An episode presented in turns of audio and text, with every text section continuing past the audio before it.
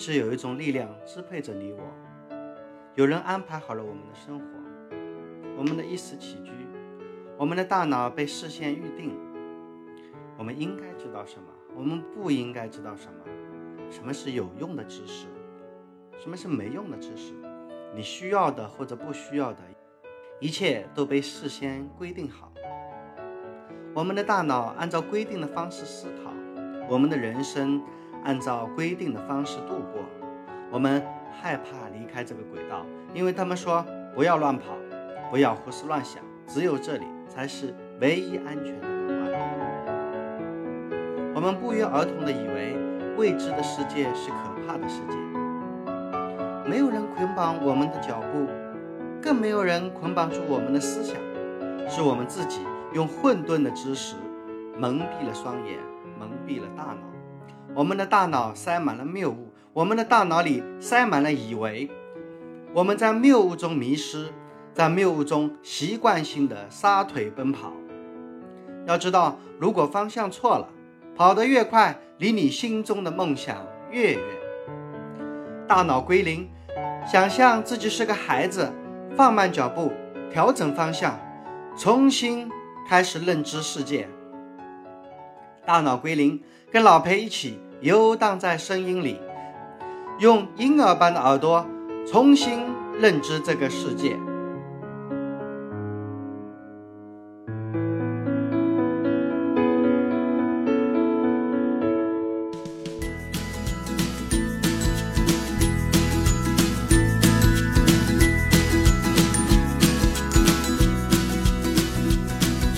今天跟大家讲一讲，为什么在人类历史上啊，我们的南方人总是被北方人欺负？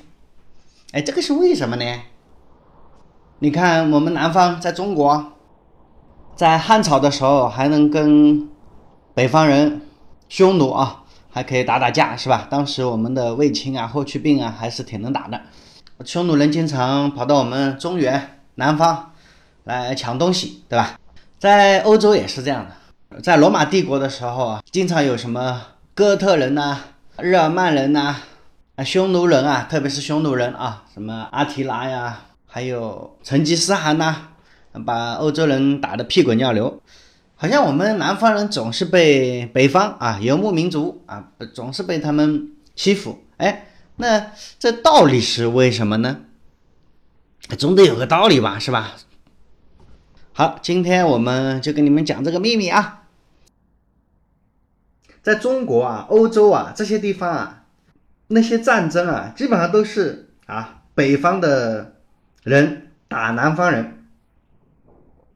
像中国啊，来自北方的匈奴啊、突厥呀、蒙古啊，到后来的女真呐，这些骑马民族，一直都是欺负我们南方农耕民族。欧洲其实也是差不多的，都是北方人打南方人。在人类的农业时代啊，一直都是游牧民族和农耕民族之间的竞争，而马的介入啊，使得游牧民族面对农耕民族啊，具有不可战胜的优越性。在冷兵器时代啊，落后的游牧民族啊，总是欺负咱们农耕民族。也就是野蛮的欺负文明的，从匈奴人到满洲八旗，从成吉思汗到皮萨罗，马的出现让人类成为一种狂热的战争动物啊！在冷兵器时代，谁拥有马，谁就拥有战争的主动权。他想打仗的时候呢，就策马来攻击；不想打仗，就骑马逃跑。没有马的一方啊，那就比较被动嘛，躲又躲不开，追又追不上。在相当漫长的一段人类历史中啊，马是战争中永恒的主角和决定性的力量。从古代开始啊，公元前两千年开始啊，人类已经把马驯服了。从此啊，整个古代的欧亚大陆啊，就是不停的被北方的游牧民族不停的入侵嘛，不停的欺负，不停的奴役它。比如说，赫梯人洗劫了巴比伦。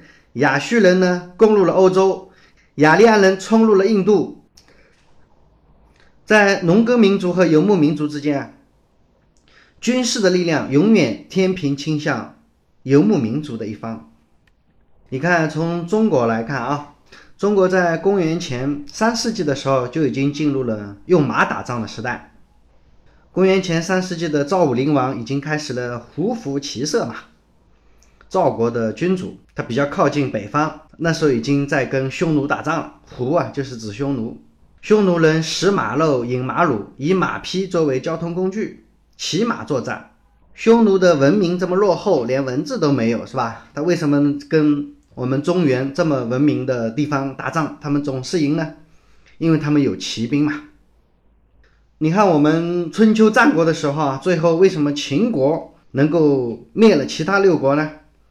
也是因为秦国在中原的西北面，他们比较靠近北方，他们有自己养马的习惯。秦始皇的浩浩战车和骑兵消灭了其他的六个国家，六国都在他们的马蹄下灰飞烟灭，就是因为秦国也有他自己的骑兵嘛。虽然在养马这方面，中原人总是比不上匈奴人啊，匈奴人呢？打仗的时候骑马，平时也是骑在马上的。他们是马背上的民族嘛，他们能够在马背上吃饭呀、闲谈啊、聊天啊、做生意呀，甚至还可以在马背上睡觉的。马是一种站着睡觉的动物，也是世界上跑得最快的动物之一。和马相比啊，人就脆弱的多了嘛。人类哪有像马这么强壮的身体呢？人类正常走路啊，一个小时只能走五公里。跑步的时候能够达到十公里，而马的速度啊，通常是人的两倍以上。快跑的时候能达到二十公里，最快的时候能够跑到六十公里一小时，而且可以连续奔跑一百公里。在人类中啊，像刘翔啊、博尔特这帮人啊，已经算跑得最快的了。但是跟马相比啊，马的速度至少是他们的一倍以上。在没有马之前啊，不管是什么东西、什么信息啊，移动的速度啊，都不会超过人行走的速度嘛。人要通风报信，那边才要知道这些消息嘛。所以在中国古代用长城啊，用烽火来传递信息，但那传递的信息是比较简单的信息嘛，比较复杂的信息就做不到啊。你想，如果长城上有人发现蒙古人在长城那边烤肉，如果你要发这样一条信息。说，呃，蒙古人在长城外边烤肉呢，乡亲们，大家带好刀叉，呃，去跟他们分点东西吃。你说这个信息怎么发呀？所以烽火只能够传递简单信息嘛，解决不了复杂信息啊。希腊人在伯罗奔尼撒打赢了仗，派了一个战士去告诉希腊人，我们打赢了。那个战士跑了四十三公里，跑到希腊。告诉希腊的公民，我们打赢了。他跑到那里把这句话说出来，他就倒地而死嘛。说明那时候希腊人还没用上马。如果有马，还需要人来跑吗？一匹马跑四十多公里，对马而言就是个小菜吗？甚至可以说，在没有马的时代啊，是几乎不存在统治这一说的。没有马，统治者对于被统治者这个力量没有那么悬殊。只有马的出现，统治者的反应速度得到很大的提高。他可以在任何时候以最快的速度集中力量去镇压那个地方的叛乱。在中国的汉朝啊，大汉帝国用了百年的消耗战，终于击败了匈奴。其实并不是汉朝打赢了匈奴啊，它其实是马的胜利啊。依靠马的速度和力量，汉武帝的骑兵和。匈奴的骑兵一样可以在马上一较高下嘛？我们中原的士兵也可以骑在马上和匈奴进行打仗，那匈奴的优势就不复存在了嘛？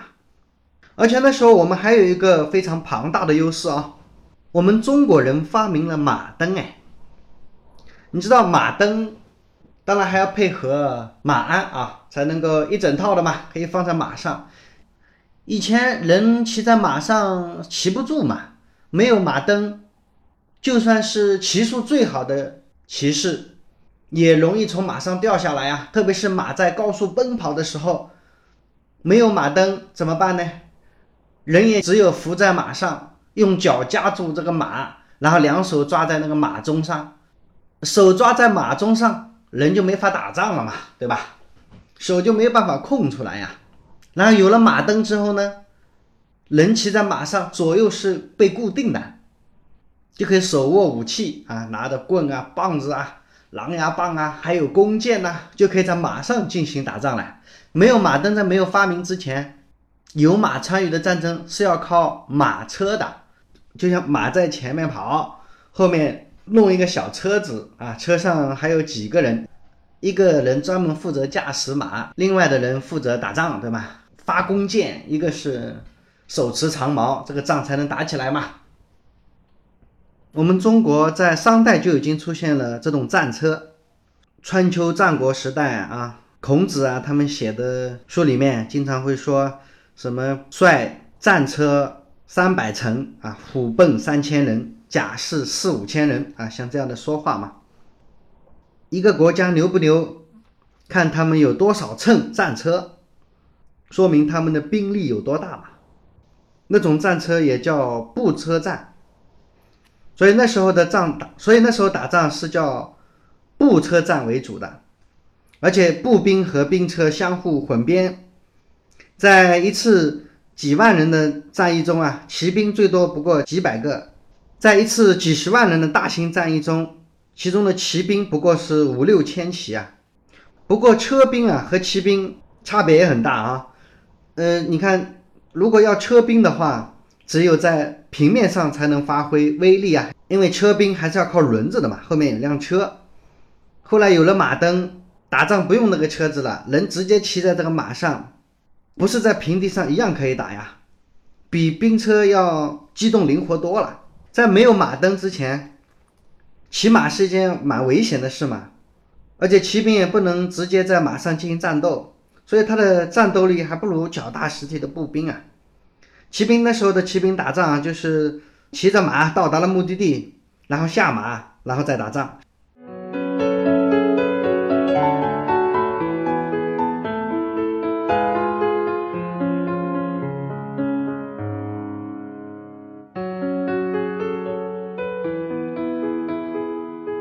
在电影《特洛伊战争》中间。大帅哥布拉德·皮特演的阿卡琉斯，他不就是坐着战车跑到阵前，和赫克托尔还是在地面上打仗嘛？那说明那时候的希腊还没有用上马灯嘛？在秦始皇时代，蒙恬北击匈奴，却匈奴七百余里，胡人不敢南下而牧马，说明那时候的秦朝骑兵队伍是非常强悍的。到了秦末汉初啊。汉帝国初建的时候就没有什么战马了，在内战中战马基本上都战死了，所以公元前两百年的时候啊，有这么一个事件：匈奴的单于冒毒，众精兵四十万计，围高帝于白登七日嘛，差点就把刘邦给干掉了。汉高帝刘邦吃了这个亏，就赶紧老老实实的回家养马呀。汉帝国为了得到好马，还不惜发动战争啊，用武力去争夺汗血宝马。刘邦整整花了十年时间，才拥有了六十万匹军马呀。那时候的马其实是个战争物资啊。到了刘邦有六十万匹马，才敢去跟匈奴打仗。大汉王朝和匈奴的战争啊，每次打来打去的时候，都需要几万、几十万匹马呀。所以那种长途奔袭的战争啊，如果没有马灯使用，是不可能实现的。马灯让战马非常容易驾驭，人马合而为一，解放了骑士的双手。骑士在飞驰的战马上，还可以左劈右砍，横冲直撞，而且还可以且骑且射，对吧？说明在两汉时代，在中国已经广泛的使用了马灯这个东西。马和马灯的使用啊，在汉帝国的政治军事上大幅扩张，将中华文明达到了那时候的顶点。所以说，汉帝国用百年的消耗战击败了匈奴，实际上是马的胜利。汉人把匈奴赶到了天山以外，匈奴人呢被赶到了千里之外的漠北。匈奴那个哭啊，匈奴失阴山之后，过之未尝不哭也。还留下了“亡我祁连山，使我六畜不欢喜；失我胭脂山，使我妇女无颜色”这样的哀歌。被赶出去的匈奴人一路往西赶，一直赶到了欧洲啊。这段历史我就今天不展开了，也其实也挺有意思的啊。不过养马可是一个高成本的事情了，比现在弄辆奔驰、宝马要费钱多了。在中原地区养一匹马，一匹马的消耗就相当于三个人的口粮啊！这个在那个时候是中原人很难接受的。如果是战马，尤其是在打仗的战马，每天消耗要相当于十五个普通人呢。所以有“军马一月之时，度之田氏一岁”这样的说法。总体来说，在农业科技不是很发达的汉代啊，平均要二十个人缴纳的税赋才能够养活一匹马呀。所以庞大的军事开支啊，也把汉帝国从鼎盛时期迅速的衰落下来了。希腊人打仗的时候也是一样的，把军队分成三种人嘛，一种是贵族，一种是骑士，一种是普通老百姓。普通老百姓呢，拎着个棍子就上去打仗了。在民间啊，贵族一般都是将领嘛。那第二种人是什么呢？就是打仗的时候可以贡献出马匹来的人嘛。如果能贡献出一匹马。在那个时候是了不得的事情了，特别是那些日走一千、夜行八百的飞马，牛逼的就相当于现在的私人飞机啊，一般人是承受不了。我们中原的军队啊，到了宋朝的时候啊，我们已经没有什么军马了，不过没有打赢。我刚才说了，在经过了半年的种植模式下，三十万骑兵啊比较落后，但是呢还是没有打赢，根本就没办法养马。那时候的马匹贸易啊。就北方人天天骑在马上，平时是到了宋朝打仗的时候，女真人的金朝灭了辽国之后，又把北宋也给灭了。而我们中原人呢，北宋那时候还有一点军马的基地，所以要训练一个军马基地啊，合格的骑兵。那至少花十年以上。还有一个很重要的是打仗不行呢，南方人要去打北方。要准备很多很多粮打赢的仗，基本上说军队未动，粮草先行。岳家军嘛，所以我们搞一次战争啊，要动员很久的嘞，要喊很久的口号，要做很多很多的准备工作。但是北方人不一样啊，北方人他们要南下打汉人，很容易的，他们随时随地就可以组建起一支庞大的军队，而且不需要有什么军粮这个说法。最多北方人要打到几乎不可能歼灭中原来，基本上他们的军队啊，每个士兵都弄着两匹马，一匹是战马，一匹是驮马，就驮着他们的一些简单的行李嘛。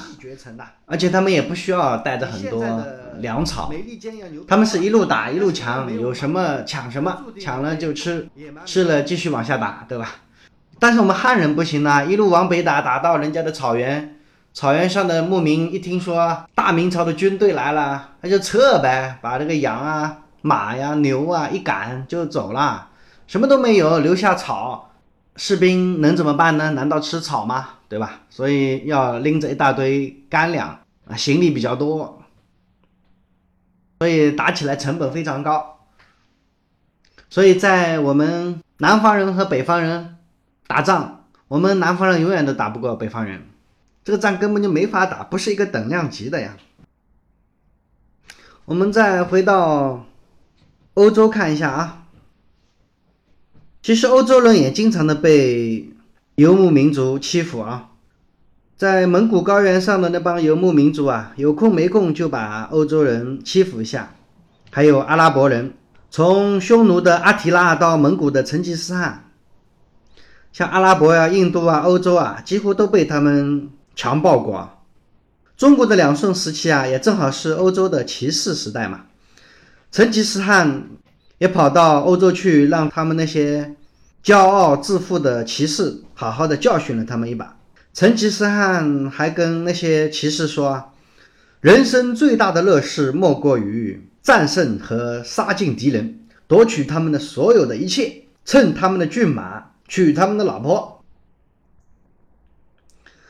成吉思汗用了他们不到四十万的骑士，先后灭亡了四十多个国家，征服了七百二十多个民族啊！数不清的屠城，让很多的族群被斩尽杀绝。成吉思汗直接让全世界损失了差不多三分之一的人口，在人类历史上建立了一个庞大的蒙古帝国。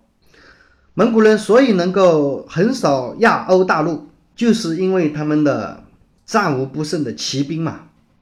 他们的骑兵充分发挥了马的速度，创造了闪电战啊！所以闪电战可不是希特勒发明的啊。成吉思汗老早就发明了闪电战，他们还发明了包围战，这些革命性的进攻战术，不仅仅击溃了整个伊斯兰世界，而且呢，欧洲的那些牛逼哄哄的骑士啊，在他们面前啊，也是不堪一击啊。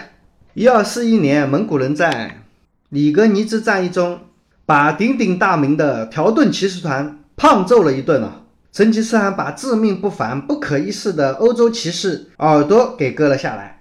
打完仗之后。蒙古人打败了欧洲骑士啊，他们还有一个很怪的癖好，就是把欧洲骑士的耳朵给割下来。那一场仗啊，割下的欧洲骑士的耳朵啊，装了整整八个大布袋啊。那时候的欧洲人用的是重装骑兵嘛，虽然他们的重装骑兵长矛啊、重剑啊，它的杀伤力是很强的，比蒙古人手中的马刀、长矛、狼牙棒杀伤力要强得多。欧洲骑兵的马要比蒙古马要高大的多，但是蒙古骑兵的战略战术啊，跟欧洲骑兵的战法是完全不一样。欧洲人喜欢一对一啊，堂堂正正的战斗嘛，他们叫骑士精神。蒙古人才不管他们这一套嘞，蒙古人的骑兵几乎不搞什么装甲呀、保护啊之类的，他们的擅长就是追杀包围，他们往往先用弩炮发射实弹。标枪把步兵方阵击溃，然后纵马击杀。蒙古人最擅长的方式是长途奔袭、迂回包围，攻击对方的薄弱点，而不是硬碰硬给他们搞。所以蒙古人比欧洲人那个战法，它的机动能力啊要强得多。而且蒙古马还有一个超强的本领啊，不管是在亚洲的高寒荒漠，还是在欧洲的平原，蒙古马特别能吃苦耐劳。而且它什么东西都能吃，随时随地找到什么吃什么，它适应力超强。蒙古马吃草就可以了，不需要吃谷物和其他的粮食。蒙古马不管寒冬酷暑都生活在野外，有时候跑几天都不用吃草。他们在很短的时间内啊，就能在最险恶的地形中越过长的几乎令人难以置信的距离。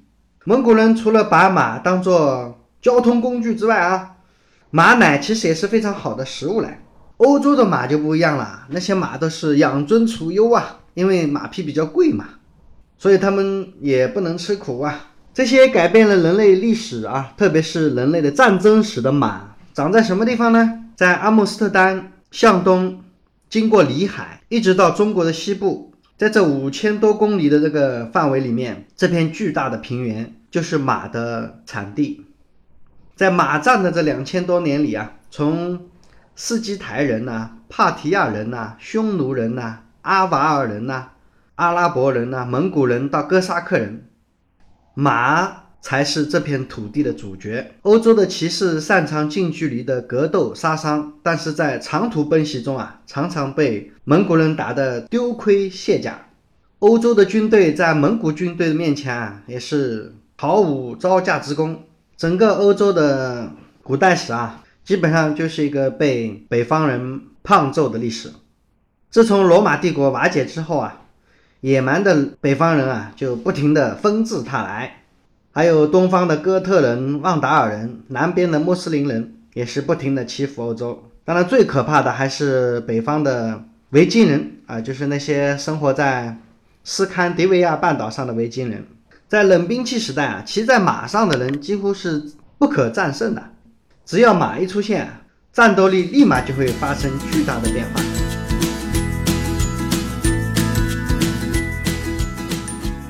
刚才说了啊，除了马之外啊，马灯也是改变了人类历史的一个东西啊。中国老早就出现了马灯，可是欧洲人要到六七世纪才推广使用了马灯。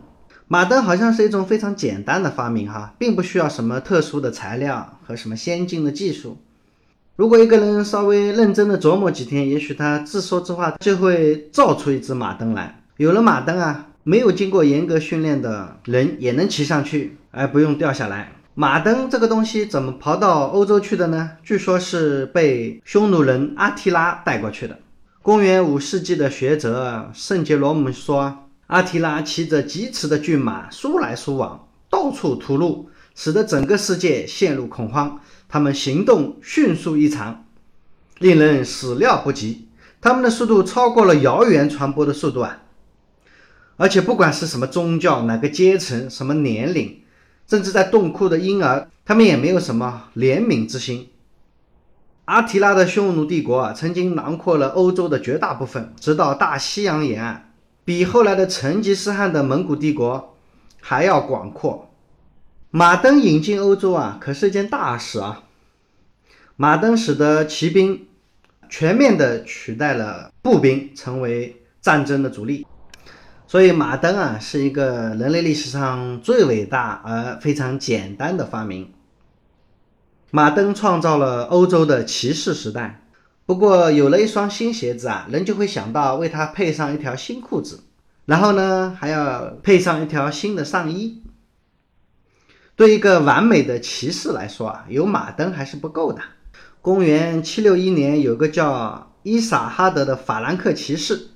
为了拥有一匹马和一把剑，卖掉了他祖传的土地和奴隶。你看，一个骑士的开支啊是非常浩大的。在八世纪的时候，一匹带装备的好马价格相当于四十五头牛啊！而且马要精心喂养的，在欧洲和中国的中原地区，喂马都是用精饲料的。所以啊，在欧洲当上骑士啊，前提是必须有钱呐。换一种说法来说啊，骑士啊，基本上都是贵族、有钱人。欧洲的骑士不仅养马要花很多钱，而且他们穿的那个护身盔甲也是很花钱的。骑士的甲胄是一套从脖子到膝头的锁子甲，非常的奢侈啊。再差的骑士也要仆从。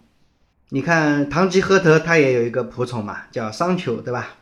骑士除了自己的坐骑之外，还有一匹驼马，就是来运他的什么长矛啊、剑呐、头盔啊，还有盔甲呀，还要专门要弄一个人来携带这些装备啊，还要加上什么男仆呀、保镖呀，这样搞来搞去，一个骑士啊，其实周边还要一个三五个人的战斗小组。你看，要把这些东西搞齐啊，当一个骑士花销得有多大呀？我再花点时间把欧洲的骑士讲一讲，也挺有意思的。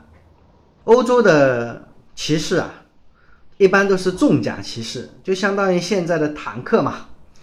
装甲呢越厚越好，当然机动性就会很差嘛。不像我们东方的轻骑兵，特别是蒙古人的轻骑兵，几乎不需要什么盔甲，是吧？欧洲中世纪的骑士啊，他的装甲是很厚的。在火枪发明以前啊，打仗很少有骑士在战场上死掉的。不过他们打仗也挺累的啊，一套盔甲至少要六十磅。如果失去了战马，他们连走路都走不动了。如果下了雨啊，在泥泞中步行啊，那基本上就是寸步难行啊。后来的欧洲骑士啊，他们的盔甲越来越豪华嘛，呃，他们经常搞一些什么比武大赛啦之类的。他们还特别的自命不凡啊，基本上他们的社会地位都比较高，贵族的相互联姻越来越多，他们的装备越来越豪华，但是离战场却是越来越远哈。骑士们呢，基本上都是追求荣誉啊，搞一些英雄崇拜。到欧洲文艺复兴前后啊，欧洲的数百个骑士家族通过联姻垄断了欧洲的政治体制。欧洲经常打仗是吧？而且骑士基本上都是带领大家去打仗嘛。虽然打仗打的很多，但是骑士在战场上很少有被杀死的，因为他们在战场上打仗基本上也不是以杀戮对方为目的的。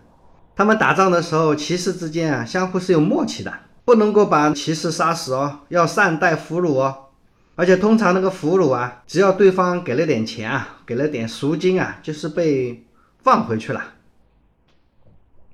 在英法战争的时候啊，被俘虏的英国骑士啊、法国骑士啊，愉快的生活在一起啊，舒适的生活啊，边聊聊天，分享分享泡妞的经验呐，一起参加个舞会呀，去夜总会玩玩呀，唱唱 KTV 啊之类的啊。不仅是普通的骑士啊，在国王之间也是这样的。英国的狮心王吕卡在十字军战争的时候被奥地利人俘获，英国人花了不少钱把他赎回来了，而且他还照样是人们心目中的英雄和骑士国王。法国的路易九世也是一样的，有差不多的经历。所以在欧洲啊，骑士之间的战争有点像竞技运动啊，不是那么残忍的。而且中世纪的欧洲打仗一直是这么打法的，直到后来出现了有一个人彻底改变了这种打法，这个人的名字叫谁呢？他叫拿破仑，对吧？拿破仑靠什么打仗出名的？是用炮兵嘛？拿破仑的炮兵啊，彻底改变了欧洲中世纪的战争模式，他就终结了马在战争中的作用嘛。拿破仑用大炮横扫欧洲。从此以后呢，战马慢慢的退出了历史舞台。现代战争啊，有了枪炮啊，马就不再成为战争的主角了。在一八六零年十月十八号，英法联军和中国的大清军队有一次非常著名的战役啊，叫巴黎桥战役。在那次战争中，清朝的部队首领叫申格林沁，是一个非常有名的。满族将领申格林沁带领着蒙古骑兵和满族骑兵，差不多有一万多人，还有一点七万人的步兵。那次战争中，清军其实是非常的英勇的。申格林沁亲自跑到阵前，挥舞着黄旗，督促军队奋勇杀敌啊！命令自己的军队，如果对方超过张家湾一步，就督兵痛击，痛加朝露，奋勇杀敌。可是呢，这个仗还是没法打呀。你想，蒙古军队和满族军队虽然奋勇向前啊，但是一到了敌方阵前啊，对方的火箭数百支齐发，马匹惊骇回奔，冲击自己的部队，以致不能够陈列，纷纷后退。在火器面前啊，那个火炮可以让马匹惊扰，马匹是不敢往前跑的。满蒙的骑兵一批又一批的冲上去，又一批一批的倒下。他们是足够的英勇啊，足够的不怕死，人也足够多，但是他们还是不是英法联军的对手，只能成为对方火力屠杀的对象，连对手都敬佩他们的英勇。但是他们虽然死得很勇敢，但是死得不够机智啊！巴里桥一战，圣格林沁的骑兵全军覆没，而六千名英法联军仅仅损失了十二个人。法国历史学家吉拉尔亲历了巴里桥之战。